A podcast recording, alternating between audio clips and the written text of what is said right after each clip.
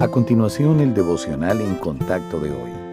La lectura bíblica de hoy comienza en el versículo 5 de Hebreos, capítulo 13. Sean vuestras costumbres sin avaricia, contentos con lo que tenéis ahora, porque Él dijo, no te desampararé ni te dejaré. De manera que podemos decir confiadamente, el Señor es mi ayudador, no temeré lo que me pueda hacer el hombre.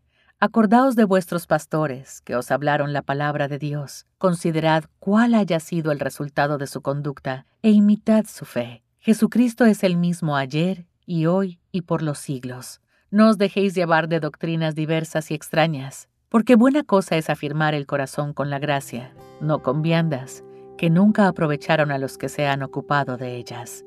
En los momentos de dificultad podemos comenzar a pensar que a Dios no le importa la situación por la que estamos pasando o que nos ha abandonado, lo cual no es cierto. Si hemos puesto nuestra confianza en Cristo como nuestro Salvador, Él promete que nunca nos dejará ni desamparará. No importa cómo nos sintamos, Dios siempre está con nosotros. Por muy grande que sea esta promesa, tenemos otra verdad fundamental en la cual confiar. Podemos creer por completo todo lo que dice nuestro Salvador, porque Jesucristo es el mismo ayer y hoy y por los siglos. Él no nos salva un día y nos abandona después. El Señor Jesucristo dijo, Todo lo que el Padre me da, vendrá a mí, y al que a mí viene, no le echo fuera. Aseveró esta misma verdad, diciendo que nadie puede arrebatarnos de sus manos o de las del Padre Celestial. Si pensamos que el Señor nos ha abandonado de repente, estamos caminando por vista y no por fe. La realidad es que somos nosotros quienes vacilamos, pero el Señor Jesucristo y sus promesas no han cambiado.